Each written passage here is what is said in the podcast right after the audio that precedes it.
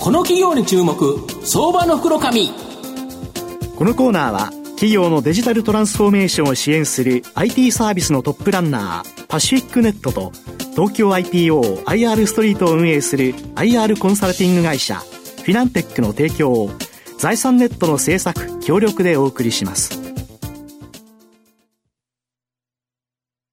ここからは、相場の福の神、財産ネット企業調査部長、藤本信之さんとともにお送りいたします。藤本さん、こんにちは。毎度、相場の福の神こと、藤本でございます。まあ、マーケットなかなか激しい先週の動きから、まあ、今週どうだろうと思ったら月曜日ドスン。ただ火曜日ですね、切り返してきたということでですね、やはり投資家の皆さんにはですね、元気になっていただきたいということで、まあ、元気の源って言えば、ご飯という形なんですが、すね、今からお昼ご時にはですね、ちょっとここ食べたいなと。今日ぜひですね、こちらの会社さんのお店、夜行っていただきたいなという会社ご紹介してみたいと思います。今日ご紹介させていただきますのが、証券コード3097、東証一部上場、物語コーポレーション代表取締役社長の加藤久之さんにお越しいただいてます。加藤社長、よろしくお願いします。はい、よろしくお願いいたします。よろしくお願いします。こんにちは。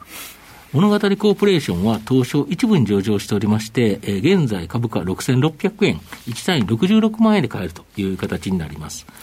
愛知県豊橋市に本社を置く物語コーポレーションは、お席で注文食べ放題の焼肉キングと、寿司しゃぶしゃぶ食べ放題のゆずあん、そしてマルゲンラーメン。これがですね、主力ブランドで、中部地方を地盤にですね、直営 FC 展開で、まあ、郊外を中心にですね、出店している外食企業という形になります。まあ、御社の主力ブランドは、お席で注文食べ放題の焼肉キングとですね、先ほどの、えー、寿司しゃぶしゃぶ食べ放題のゆずあん、丸源ラーメンなんですが、えー、僕はですね、やっぱ子供が大好きでですね、これ焼肉キングはですね、まあ非常によく行ったなっていうファンなんですけど、あの、それぞれですね、ちなみにどんな形態のお店なんでしょうか？はい、ありがとうございます。まあ今、ちょうど藤本さんおっしゃっていただいた通りなんですけど、うん。うん、一番主力の焼肉キングは、うん、あの、焼肉のテーブルバイキングのお店でして、はい、あの、食べ放題で、まあ従来イメージは、真ん中にこう置いてあるお肉を取りに行って、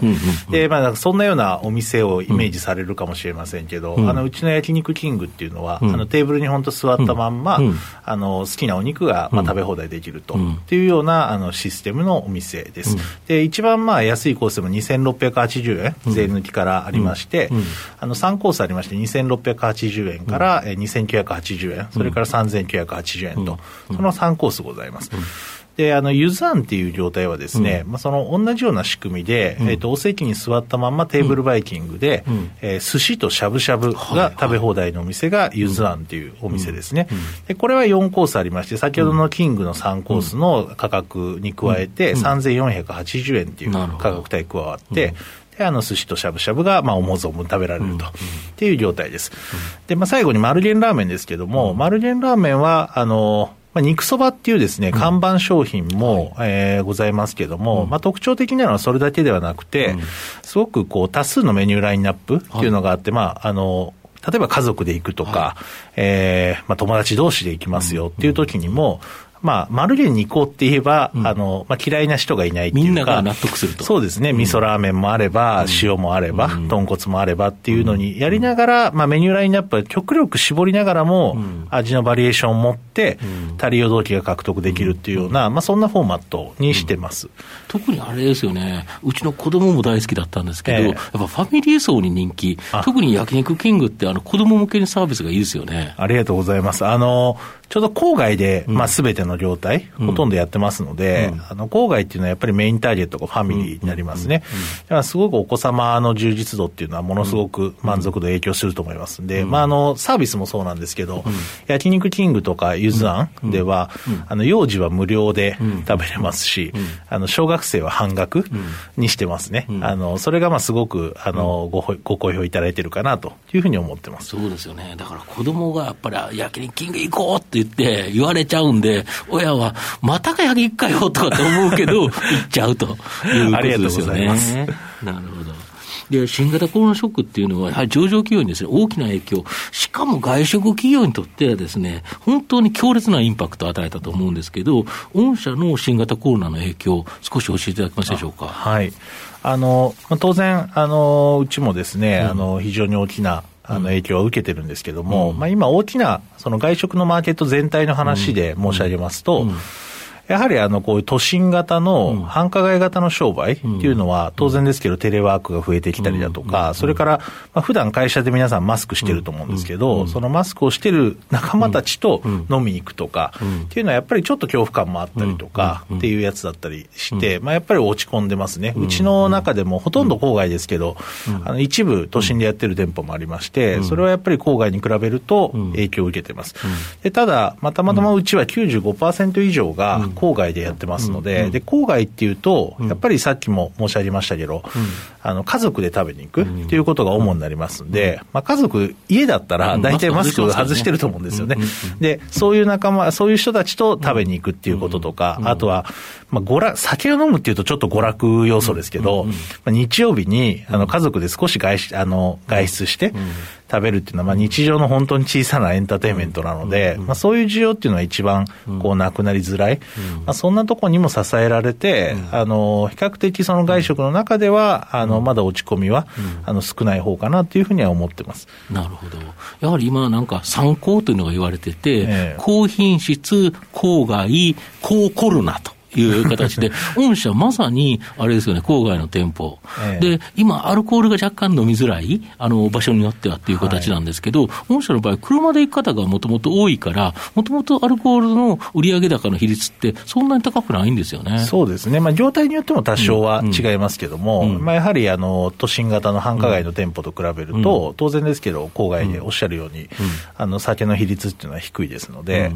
そういう意味では、食事型フォーマットっていうのが、やっぱりこういう時代は、あの、強くなるのかなとは思います、うん、あのインフラ要素が強いってやつですね、うん、その方が強いのかなとは思います、なるほど、あと、御社の、えーと、この経営理念が、スマイルセクシーということなんですけど、変わってるんですけど、まあ、どんな意味込められてるんでしょうか、えー、まあ、これは本当に成長の源泉だなっていうふうに思ってまして、あのまあ、単純に申し上げますと、正々堂々美しく、あの素敵に生きようぜっていうやつなんですね。まあ、生き方であの申し上げると今みたいに、まあ、自己実現目指そうぜっていう理念で、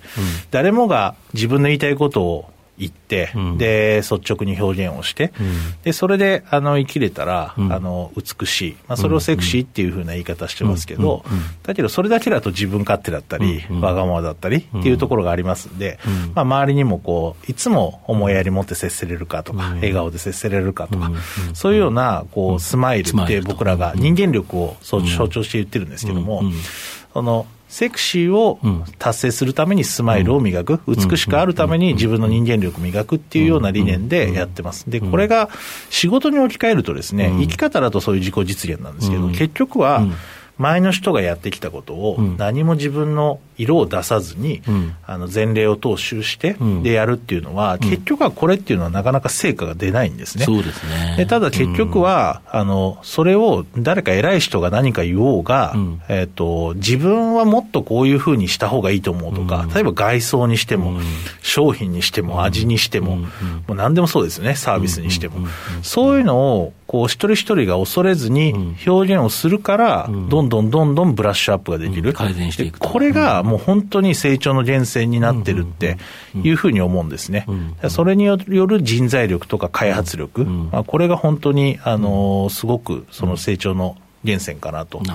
思ってます。なるほど、新規上場以来、13期連続の増配目指されてるという形なんですけど、はい、まあ、御社がこれほどですね、かなり急速に成長されてると思うんですけど、やっぱりその秘訣はそこですかね。そうですね、あのまあ、うん、一番採用の段階から、その理念型の採用にこだわってやってまして、うん、外食っていうのは、結局はあの何か業態をヒットするフォーマットを開発するっていうやつですけど、ただその、それにはタイプオブオペレーションっていう、まあ、要は仕組みで売るっていうやつの考え方と、それ以外に例えば細かい味だったり、人の笑顔だったり、あの、そんなものも結局組み合わさって初めて、あの、勝ち続けれると思うんですね、うん、タイプオブオペレーションっていうのは結局真似されますんで、うん、それだけだと結局は表面的なものにしかならなくて、あの、その仕組みと、プラスで、あの、受け入れられる仕組みと、いかにこう、例えば味だったり、サービスだったり、まあ、店舗の外観だってもうずっとブラッシュアップし続けてきてますから、あのそういうのをやらないと、まあ、既存店前年比超えていくっていうのは、かなり難しいことだと思うんですね。だからこれが本当に一番の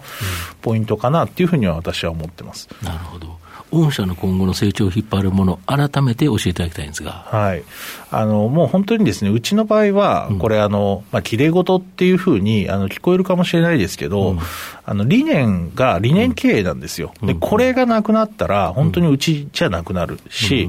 あの、今、こう、生み出している違いっていうのもなくなってくるって私は本気で思ってます。で、これによって結局人の力が、えー、結局意思決定を自分でするってやつなので、で意思決定をできる人間たち、まあ、今の日本の状況を見ても、この意思決定できるリーダーっていうのをみんなやっぱ求めてると思うんですね。で、その意思決定をいかにできる人たちが、えー、揃うか。で、えー、その人たちがより自分が思ったことを率直に表現をして、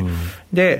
えー、ダイバーシティある、ダイバーシティインクルージョンの会社を作っていくかとか、世の中を作っていくかっていうことが、あの、一番、あの、結局は、あの、差別化になっていくし、これが、あの、勝っていく、最もの、あの、力になるんじゃないかなっていうふうに思ってるんですね。だからもうここにもうずっと理念型採用の段階から、教育も蓋をしない。で、組織もそうやって作る。で、開発もそうやってやっていく。っていうふうに、あの、とにかくこだわってやっていきたいなっていうのが私の思いですね。なるほど。物語コーポレーションという社名が不思議だなとずっと思っていたんですけれども、その理念の中に、あの、お客さん一人一人の、えー、ストーリーがあったり、社員一人一人のストーリーがあったりと、そういうことなわけなんですね。そうですね。あの、自分物語の寄せ集まりが会社物語ってずっと言ってるんですけど、結局は自分の意思決定で自分の物語作っていく？で、そういう人たちが、あの、とびっきりの笑顔と心からの元気が出せる人だっていうふうに思ってるので、あの、うちの営業コンセプトは、とびっきりの笑顔と心からの元気なんですね。うん、でそういうふうな人たちが、あの、お客様に接する。うん、で、お客様の、えー、ストーリー、来店にもストーリーがありますんで、うん、で、そのストーリーに心を寄り添わして、で、あの、こうやってやってやってあげたら喜ぶんじゃないかっていうことを自分で決めてやる。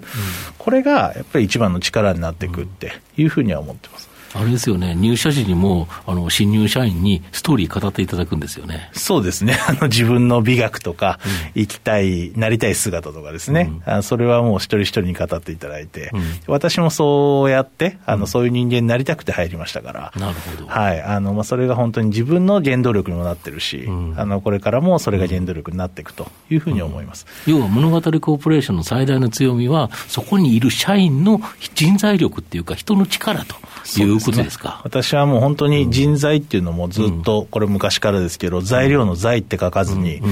あの財産の財ってうちでは必ず書きます、でそれぐらい人の力っていうのは重要だと思ってますし、あの人は財産だっていうふうに、それが本当にうちの強みだっていうふうに思ってますから。あそうですね。ご飯食べに行くときにも、えー、やっぱりそこで気持ちよく食べれるっていうのは、そこの店員さんのちょっとした心遣い、これだけでこの店にまた来ようと思うか、もう二度と行かないと思うか、そこ、本当違いますもんね。そうですね。だから、あの、本当にまあお客様に、あの、もう本当に支持されるお店、うんうん、あの、絶対あぐらかかずに、まあそこを目指して、あの、日々改善して、で、自分が、あの、自己実現も目指して、より魅力的な人間になると。っ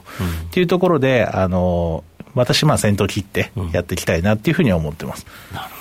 最後まとめさせていただきますと、物語コーポレーションは、スマイルセクシー、これを経営理念として、お客様のお食事シーンのストーリーが生まれるように、ほんの小さな心配りを大切に、まあ、ずっとですね、改善し続けた企業という形になります。まあ、現在、高品質、高外、高コロナの新参考、これが時代のトレンドとなっていますが、まさに高品質のサービス、郊外、換気の良い焼肉業態が主力と、本当に参考銘柄の代表銘柄ではないかなと思います。100株保有で、6月末、12月末権利確定で、まあ、3500円相当のご優待食事券と、まあ、13年連続増配予定の配当をもらいながら、じっくりとですね、中長期投資で狙いたい相場の福の神のこの企業に注目銘柄になります。今日は証券コード3097東証一部上場物語コーポレーション代表取締役社長の加藤久之さんにお越しいただきました。加藤さん藤本さんありがとうございました。はいありがとうございました。どうもありがとうございました。どうもありがとうございます。フィナンテックは企業の戦略的 IR をサポートしています。IPO 企業情報の東京 IPO サイト運営、並びに上場企業の IR 情報を提供する国内最大級の IR ポータルサイト IR ストリートを運営しております。IR ストリートには企業価値向上に向け積極的な IR 活動を推進する多くの上場企業が掲載されております。